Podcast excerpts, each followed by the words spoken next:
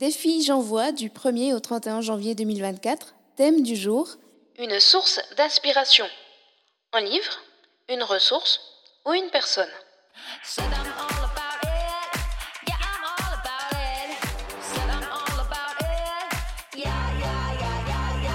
Plaisir et handicap, c'est le podcast qui parle ouvertement des sujets jugés sensibles. Peu importe notre situation, on a tous droit au plaisir.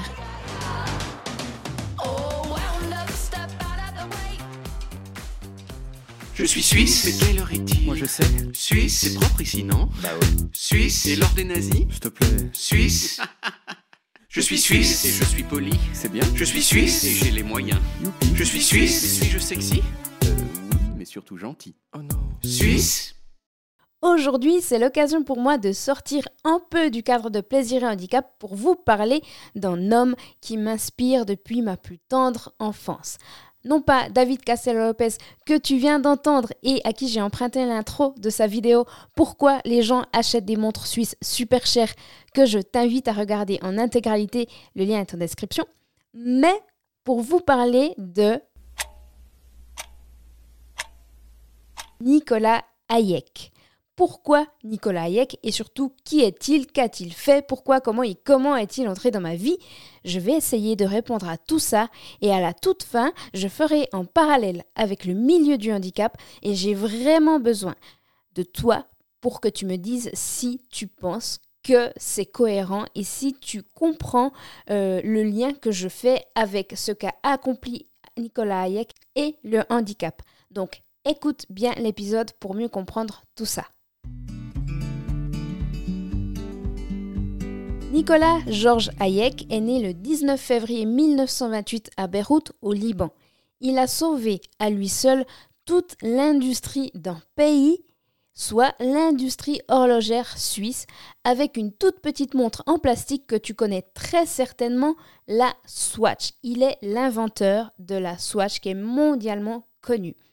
Je vais essayer au mieux de te partager les points importants de sa carrière, de la création du Swatch Group et des moments forts de sa vie d'entrepreneur, dont notamment le moment où il a contré le gouvernement, son propre gouvernement, ainsi que le gouvernement américain lors de la guerre en Irak.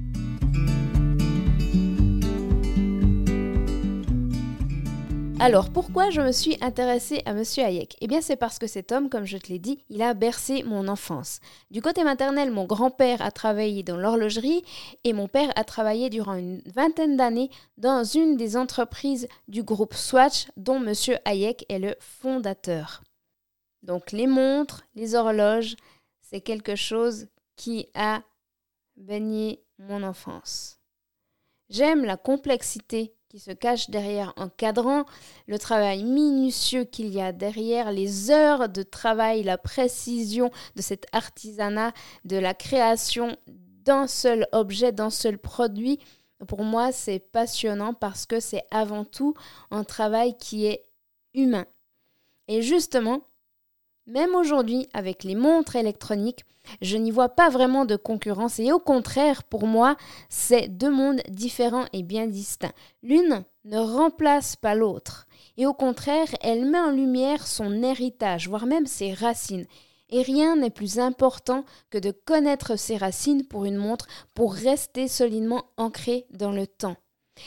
Oh, et puis évidemment, il y a tout l'aspect esthétique aussi que j'aime beaucoup. Je trouve qu'il y a des très belles montres du côté des femmes. Bon, il y a aussi des modèles qui sont pas forcément euh, jolis à mon goût. Voilà, ça, ça reste personnel en fait. Mais pour moi, l'aspect esthétique, c'est important et ça reste aussi un bijou qu'on porte sur soi.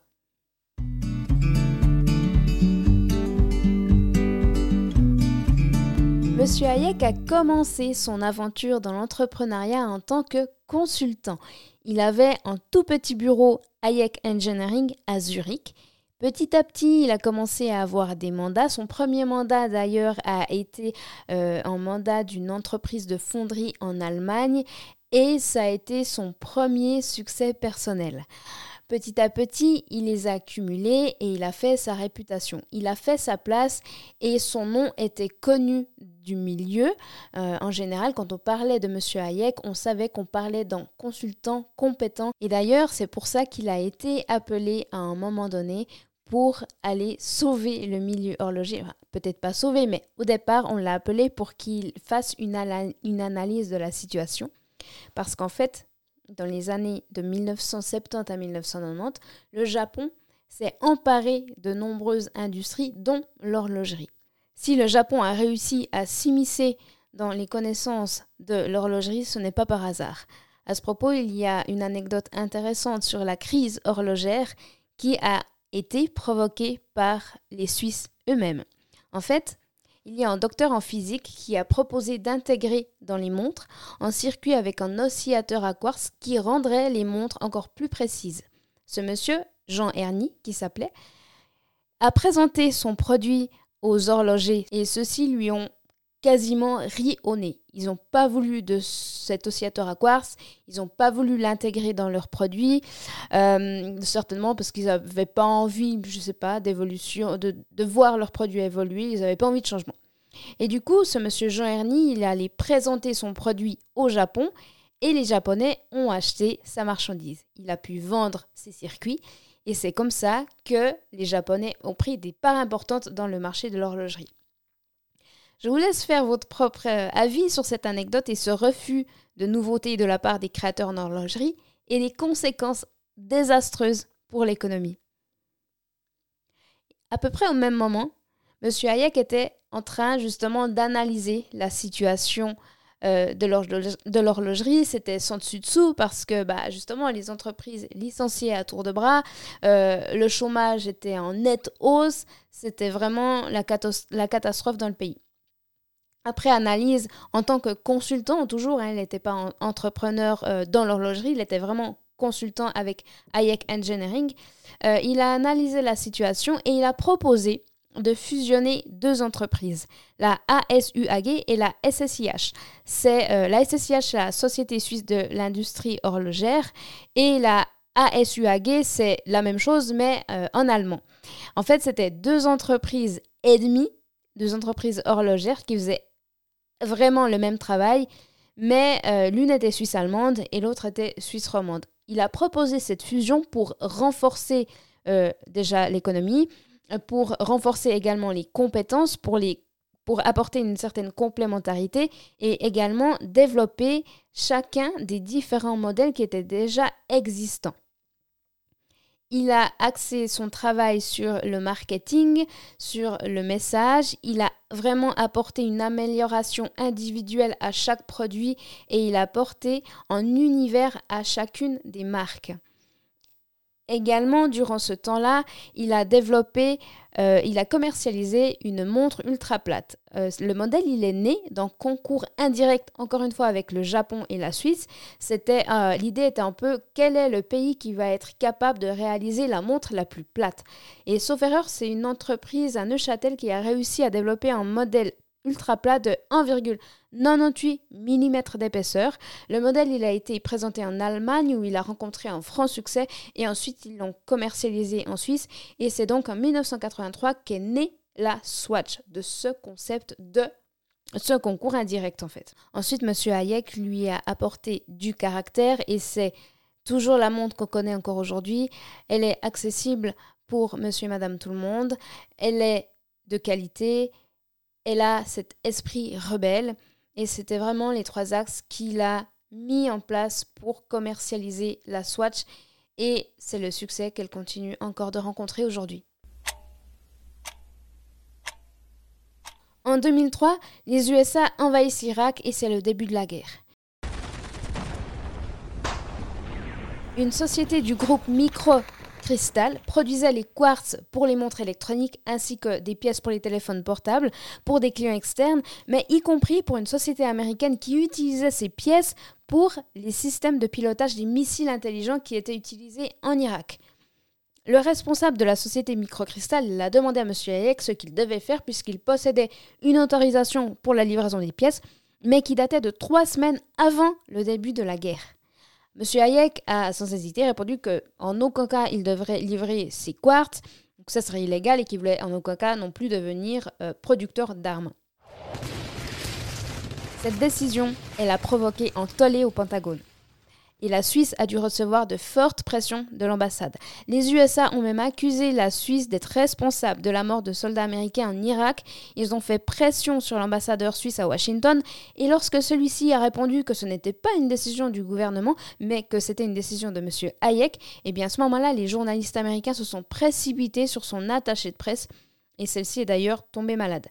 En finalité, après moult palabres et puis une très très forte pression médiatique, des échanges entre le président de l'époque et les politiques, ces derniers ont insisté sur le fait que les experts étaient d'avis que ces quartz étaient destinés uniquement à des fins civiles et leur utilisation à d'autres fins par les Américains était absolument exclue.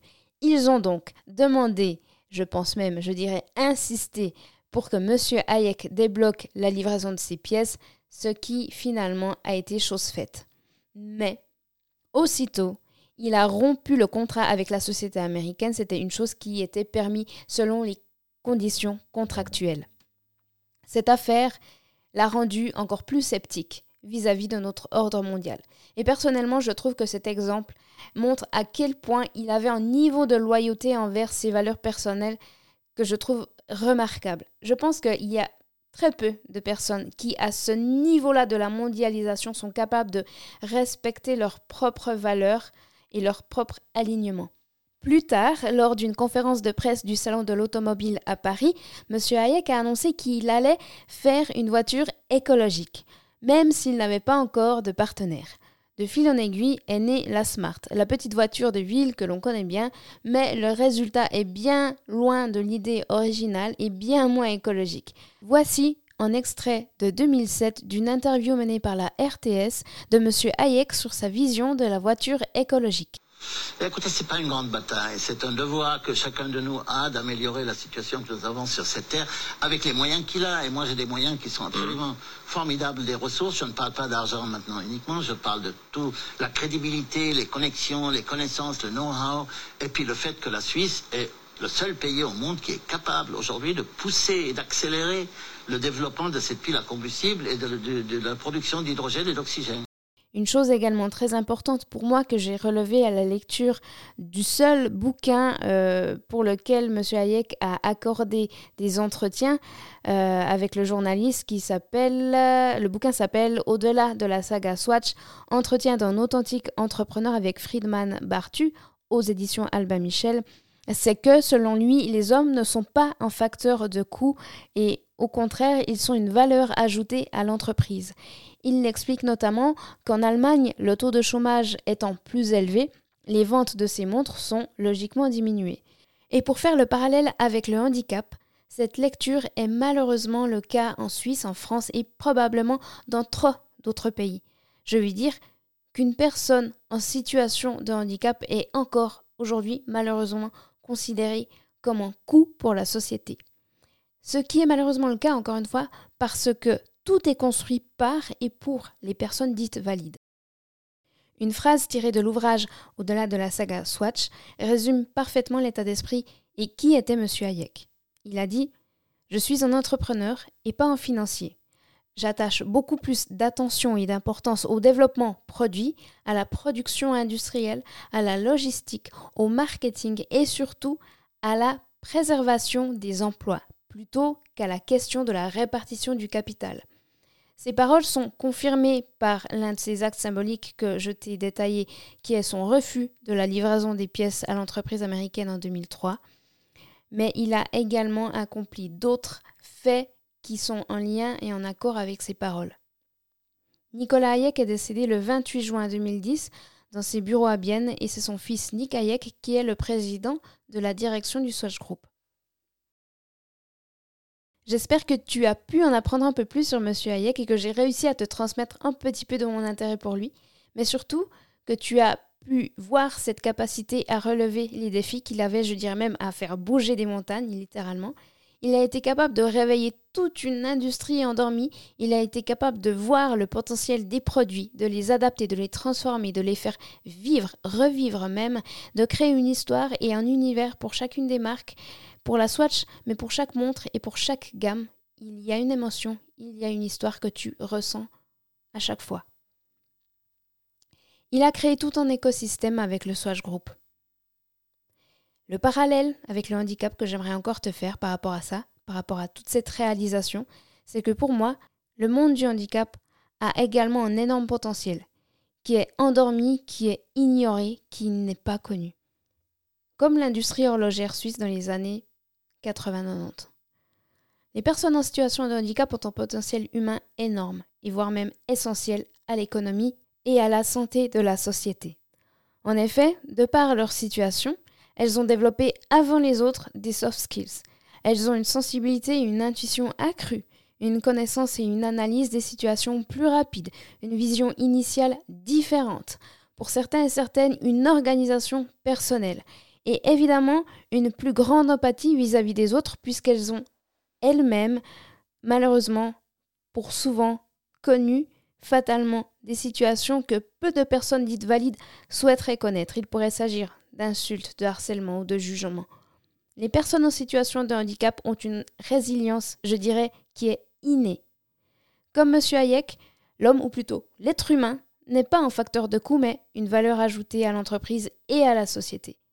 À nous de changer notre regard, si ce n'est pas déjà fait, et de continuer à construire une société où chacun et chacune y trouve son compte, où l'humain retrouve sa valeur initiale et inestimable, sa valeur humaine. Je vous remercie d'avoir écouté cet épisode.